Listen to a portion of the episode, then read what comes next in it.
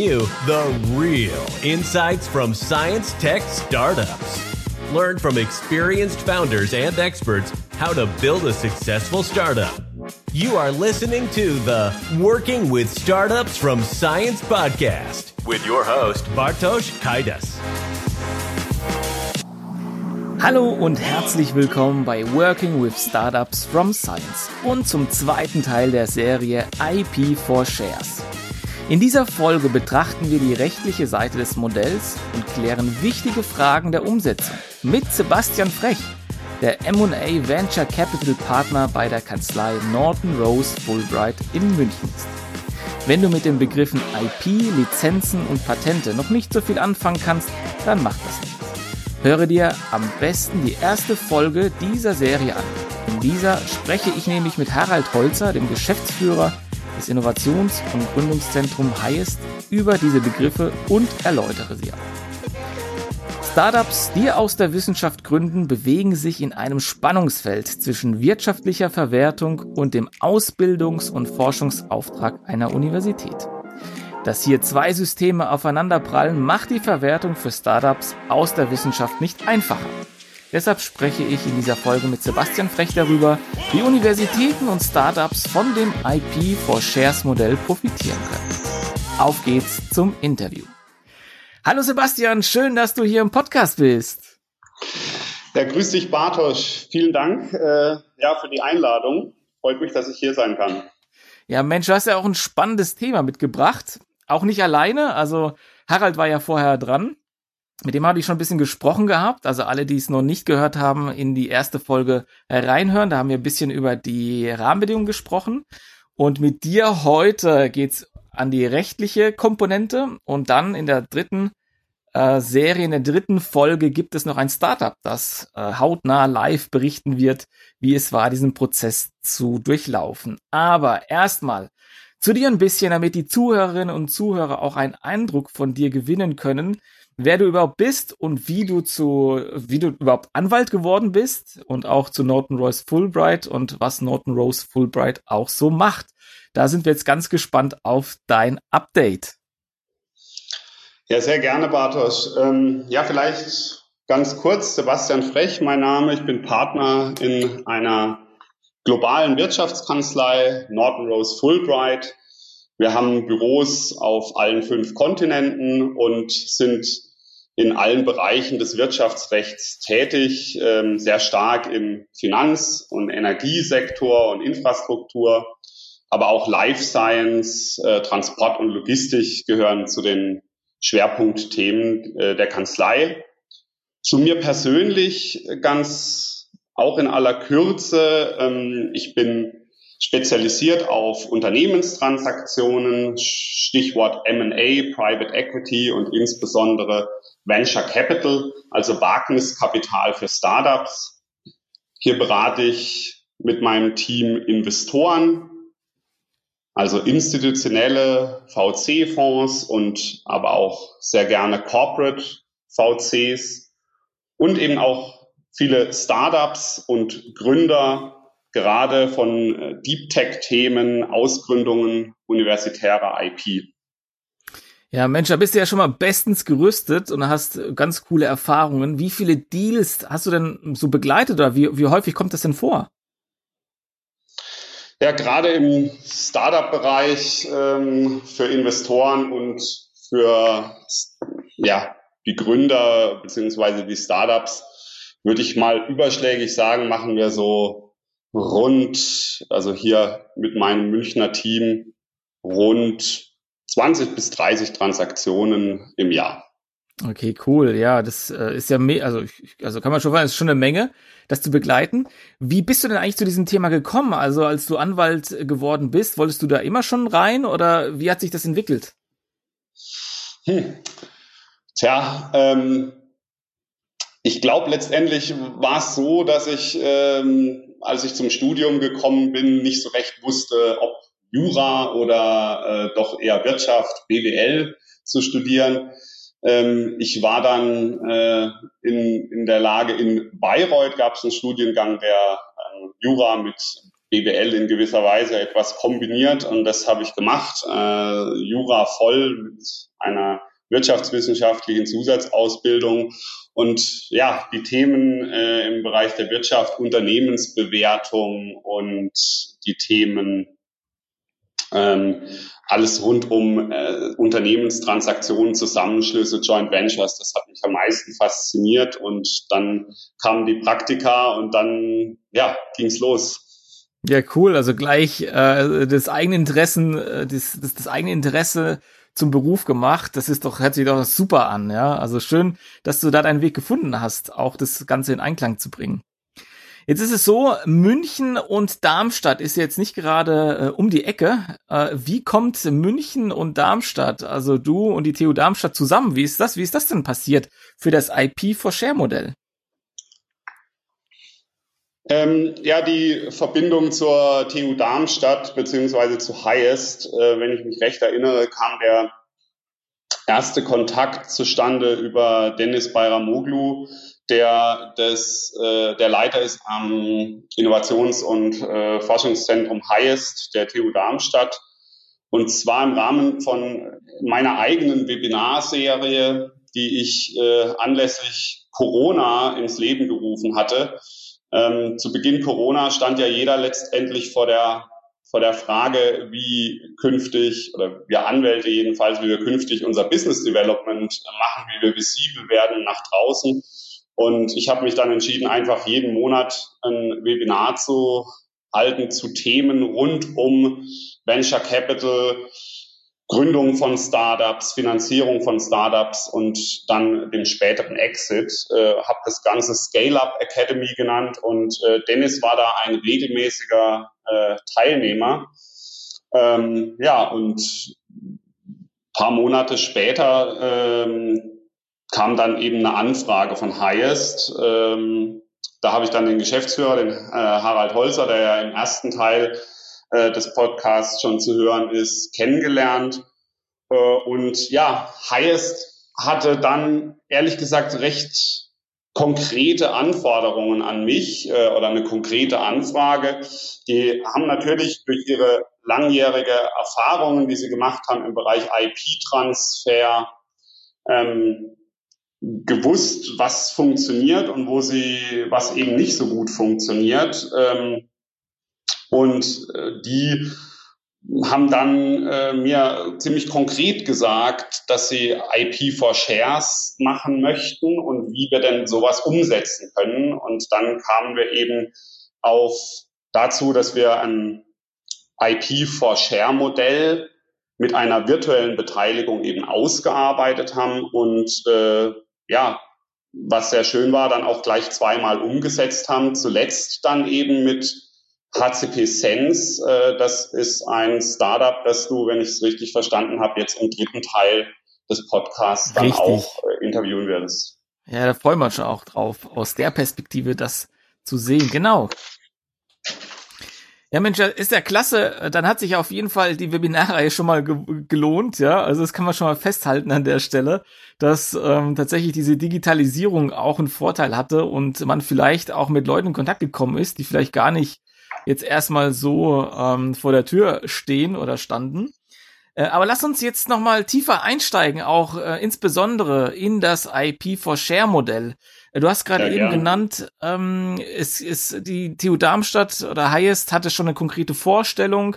Es ging dann um dieses Thema virtuelle Beteiligung, virtuelle Anteile. Hol uns doch mal bitte ab, was sind denn genau virtuelle Anteile? Ja, ich glaube, wie der Name ja IP for Shares schon sagt, geht es um den Transfer von IP an ein Unternehmen im Gegenzug für den Erhalt von Anteilen an diesem Unternehmen. Also nochmal in kurz, die Uni gibt ihre IP her, salopp gesagt, und erhält dafür Anteile an demjenigen, der diese IP für kommerzielle Zwecke nutzen möchte.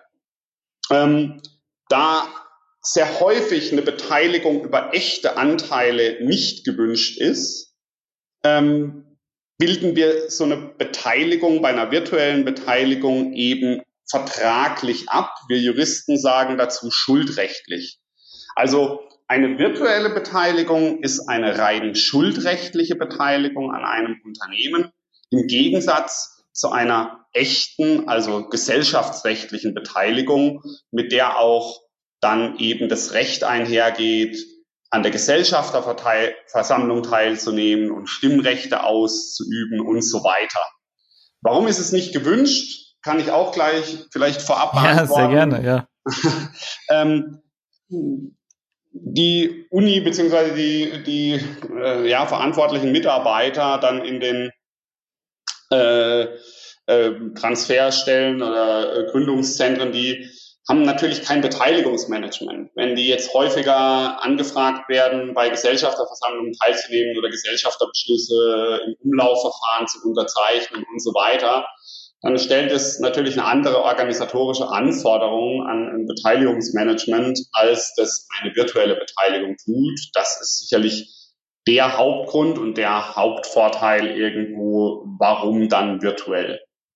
Es geht, also um es nochmal vielleicht ein bisschen zu verdeutlichen, bei der virtuellen Beteiligung darum, jemanden finanziell an der Wertsteigerung und dann an den Gewinnen eines Unternehmens zu beteiligen. Das ist der Kern.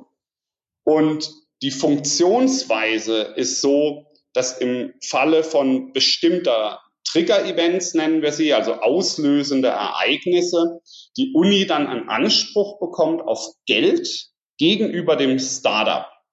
Und solche Trigger-Events sind dann eben insbesondere bei dieser virtuellen Beteiligung eine Exit-Transaktion oder wenn Gewinne von dem Startup, das die IP kommerziell verwertet, an deren Gesellschafter fließen. Also sprich, an Geld fließt aus einem Exit oder als Gewinnausschüttung von dem Startup oder aufgrund des Startups, der Startup-Beteiligung an Gesellschafter des Startups, an die Gründer, an die Investoren, die da drin sind, dann fließt auch immer was an die Uni.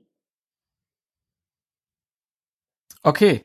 Ähm, wie ist das denn jetzt, ähm, wie, also wie kann ich mir noch mal das nochmal vorstellen? Also normalerweise gibt's ja jetzt, ich sage jetzt mal einen Kuchen, ja, 100 Prozent, das sind die Anteile ähm, am Unternehmen. Über Das ist das, was wir im Allgemeinen so kennen, wenn jetzt die Leute bei der Höhle der Löwen sind und dann irgendwie anbieten 10 Prozent für 200.000 Euro. Da geht's meistens ja um, um konkrete Beteiligung.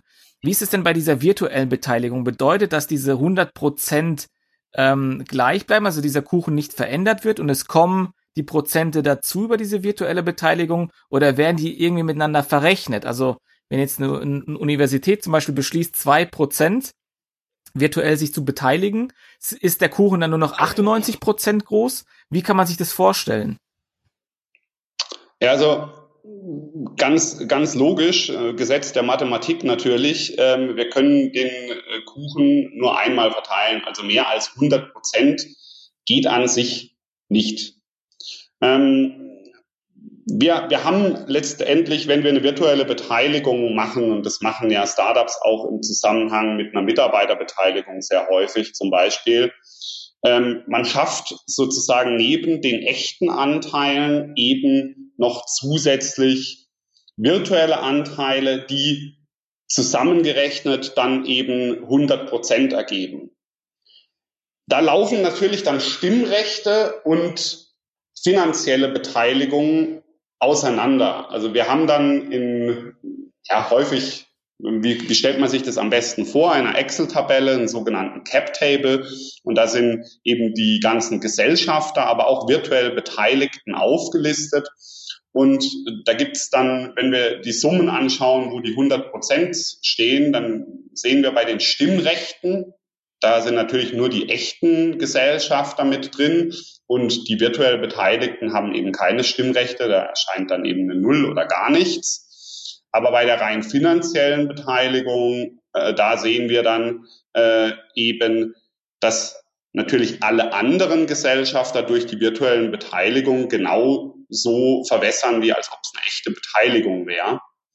Ähm, allerdings natürlich äh, verwässern auch alle Bestandsgesellschafter in künftigen Finanzierungsrunden immer mit. Also die Universität erhält eine fixe Anzahl von virtuellen Anteilen, die, wenn dann der wenn dann Finanzierungsrunden kommen, natürlich auch mit runter verwässern. Also das äh, muss im Grundsatz klar sein. Ein äh, Verbesserungsschutz, den haben weder die Gründer noch die Frühinvestoren oder auch die späteren äh, im Grundsatz nicht, es sei denn, man vereinbart den. Es ist halt die Frage, ob das dann immer sachgerecht ist oder nicht. Mhm. Jetzt mag es also vielleicht dem äh, der Zuhörerin, dem Zuhörer dann ähm, die Frage aufkommen im Sinne von, okay, jetzt habe ich jetzt Anteile verteilt, also vielleicht festgelegt, aber äh, wie viel sind die denn wert? Also was, wo ist da der Gegenwert? Bei einer normalen äh, klassischen Beteiligung hast du zum Beispiel diese 25.000 Euro Grundkapital, die du vielleicht auch darüber jetzt, also am Anfang jetzt verteilst. Aber diese virtuelle Beteiligung, wie wird die bemessen? Also wer legt das denn fest? Ja, das ist eine, sicherlich die, die Kernfrage, ähm, mit der sich dann natürlich die Universitäten, die IP übertragen möchten, äh, auseinanderzusetzen haben. Ähm, wie viel ist die IP wert? Ähm, und ähm,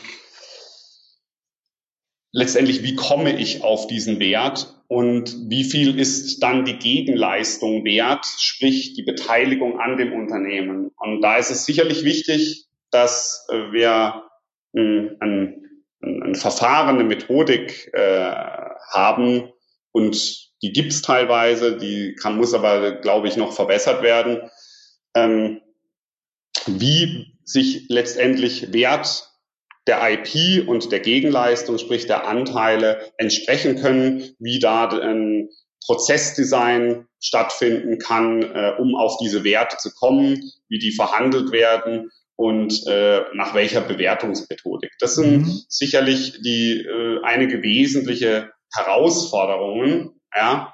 Ähm, ich glaube, was aber auch ganz wichtig ist äh, zu verstehen, ist, wo wir beim IP-Transfer denn insgesamt herkommen und warum IP for Shares denn auch im Grundsatz wirklich so attraktiv ist oder was denn da die Vorteile sind. Da wollte ähm, ich genau noch drauf, drauf zurückkommen, genau. Also, also wenn ich jetzt zusammenfasse, äh, es gibt Herausforderungen bei der Bewertung, da wird's aber, ähm, da wird's also Gespräche geben, da kommen wir auch noch gleich dazu äh, wie man dieses Prozessdesign ähm, und auch dieses Bewertungsdesign auch vielleicht äh, angehen kann. Äh, aber sozusagen, bevor wir da, da hinkommen, nochmal zusammenfassend oder bisschen so auf den Punkt gebracht für ein Startup. Welche Vorteile hat ein Startup, wenn er das IP for Share Modell ja nutzt oder, oder nutzen kann? Ja, ich glaube, genau das ist ja der Punkt, den ich gerade meinte. Ich glaube, wir müssen verstehen, wo wir beim IP-Transfer im Grundsatz herkommen. Und ähm, das bisher finden IP-Transfers überwiegend, nicht ausschließlich, aber überwiegend über im Rahmen von Lizenzverträgen statt eben. Und die Gegenleistung, die man für die Lizenzierung der IP erhält als Universität, sind eben laufende Gebühren, teilweise auch Vorabgebühren oder Mindestgebühren. Dann kommt hinzu, dass da häufig langwierige, schwierige Verhandlungen stattfinden, wie denn diese Lizenzgebühren genau zu berechnen sind und, und andere kommerzielle Terms. Das passt aus meiner Sicht oder auch aus vieler andere für den IP-Transfer von der Uni an etablierte Unternehmen ganz gut. Etablierte Unternehmen, die unmittelbar dann mit dieser IP auch Gewinne erwirtschaften und die sich solche schwierigen Verhandlungen dann leisten können. Das passt aber nicht wirklich auf Startups, denn für, für Startups ist allein schon dieser Liquiditätsabfluss in der Wachstumsphase eben Gift. Das ist dann für einen Investor nicht finanzierungsfähig, sage ich jetzt mal, in einer, in einer Assetklasse Venture Capital, weil am Ende der Liquiditätsabfluss dann zu groß ist, damit das Unternehmen gut wachsen kann. Die Idee ist also, und da komme ich dann nochmal gleich zu, glaube ich, würde ich äh, die, die, die, den Zufluss an die Universität in die Zukunft zu verlagern. Mhm. Also die virtuelle Beteiligung ist deshalb so attraktiv, weil sie die Zahlungen an die Uni, also den Lizenzgeber, in die Zukunft verlagert. Wenn, und das ist natürlich die Voraussetzung, die IP erfolgreich von dem Startup dann in ein Geschäftsmodell umgesetzt wurde. Meist dann eben, wenn das Startup verkauft wird oder zum Beispiel ein IPO stattfindet. Das ist, das liegt deswegen natürlich auf der Hand, dass für Startups das natürlich sehr attraktiv ist. Jetzt ähm, kann man sich fragen, ist es ähm, für die Unis gleichermaßen attraktiv oder verscherbeln die hier letzten Endes die vorhandene IP, was sie im Übrigen auch nicht dürfen. Ähm, und das ist jetzt im Ende die Kernfrage. Und da ist es meines Erachtens nach schon so, dass auch, dass dieses Modell schon attraktiver ist als das reine Lizenzmodell, weil eben ähm, wir ja auch sehen, dass im Lizenzmodell die Gebühreneinnahmen dadurch sehr überschaubar sind, weil bei einem äh, bei, bei, bei, bei, bei, also entweder natürlich die Zahlungen einfach ähm, recht gering verhandelt werden oder weil äh, am Ende die IP dann umgangen wird, wenn die Zahlungen zu groß sind. Also das hat sich in der Vergangenheit schon gezeigt, dass das nicht unbedingt eine sehr erfolgreiche oder finanziell erfolgreiche Lösung ist für die Universitäten. Und bei einem erfolgreichen Exit von einem Startup, da fließt dann eben sehr wohl deutlich mehr Geld und ja, die Uni steht dann sozusagen da wie ein Business Angel, kann man sich das vorstellen, wie ein Frühphaseninvestor, der früh mit investiert hat, hier eben kein Geld investiert hat, sondern die IP übergeben hat, aber dafür Anteile bekommen hat zu einem sehr frühen Zeitpunkt und dann später äh, im Falle von einem Exit natürlich sehr wohl starke Erlöse macht. Mhm. Ja, super. Also da haben wir erstmal die Vorteile von beiden Seiten gehört, einmal von Startups und von Universitäten. Gibt es denn aus deiner Sicht Limitationen, ähm, die das Modell hat oder anders ausgedrückt auch, kann denn oder eignet sich jedes Startup für das IP4Share-Modell? Ja, die Limitationen. Also aus meiner Sicht die größte Limitation sehe ich aktuell noch in der Unkenntnis auch vieler Akteure darin, wie das Modell denn rechtssicher umgesetzt werden kann. Das ist eine, eine große Limitation. Ich sehe da vor allem eben Gespenster, die da genannt werden wie das Beihilfenrecht. Also, was ich gerade schon erwähnt habe, die Angst, äh, dass man die IP zu billig abgeben könnte. Ja, aus Sicht der Universität, ne? Genau. Ja. Und das ist äh, ein, ein, ein ganz entscheidender limitierender Faktor. Und richtig ist daran sicherlich, dass ein klar strukturierter und transparenter Prozess fehlt, wie eben ein IP-Transfer im, an Startups stattfinden kann und auch eine anerkannte Bewertungsmethodik, wie viele, was nehme ich denn an Gegenleistung, wie viel Prozent äh, und zu welchem Zeitpunkt. Und ähm, das, das sind limitierende Faktoren, aber die sind aus meiner Sicht schon wirklich alle lösbar, auch äh, auf Basis der, der aktuellen Rahmenbedingungen. Und da sind wir auch dran. Also ein nächster Schritt, ich weiß nicht, ob es Harald äh, im ersten Podcast schon erwähnt hat. Also nächster Schritt ist zum Beispiel ein, ein Workshop am 8. Februar, äh, den ich äh, mit 17 Teilnehmern, äh, mit Teilnehmern von 17 Universitäten und Forschungseinrichtungen halten werde im Rahmen eines Projekts der Sprint. Und das, diese limitierenden Faktoren, die werden dort, dort jetzt angegangen. Ja, genau, super. Harald hat es schon erwähnt gehabt, dass ihr mit Sprint ähm, zusammenarbeitet, um genau da an diesen, diesen Themen zu arbeiten. Hm, was, was erwartet ihr denn? Was erhofft ihr euch denn sozusagen in, diese, in diesem Sprint-Projekt ähm, von äh, IP for Shares?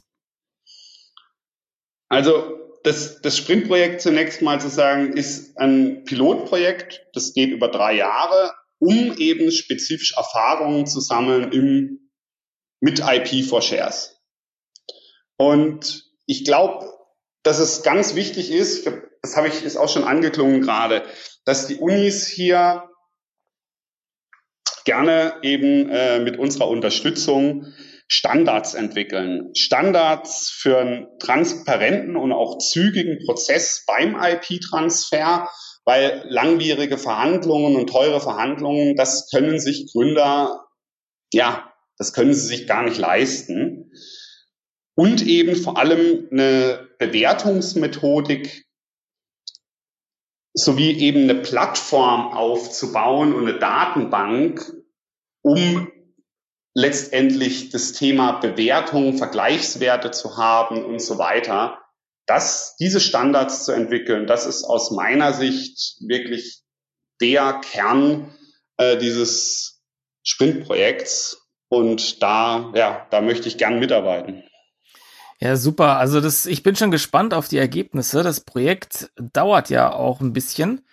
Ähm, aber ich bin schon echt also gespannt, wie das Ganze dann implementiert werden kann für unseren Standort, für, für Deutschland, für die verschiedenen Universitäten, die daran arbeiten. Und ich meine, sicherlich gibt's da noch weitere Fragen und äh, im Einzelfall wird's dann nochmal detaillierter, auch mit, mit dir. Diese Fragen können wir natürlich hier nicht im Podcast so detailliert stellen, sonst würde das die Zeit sprengen. Aber fürs Erste, glaube ich, hast du uns einen fantastischen Überblick gegeben aus dieser rechtlichen Perspektive, was Virtual Shares sind, wohin man sich bewegt, welche Vorteile man hat, aber auch Limitationen hast du auch schon angedeutet.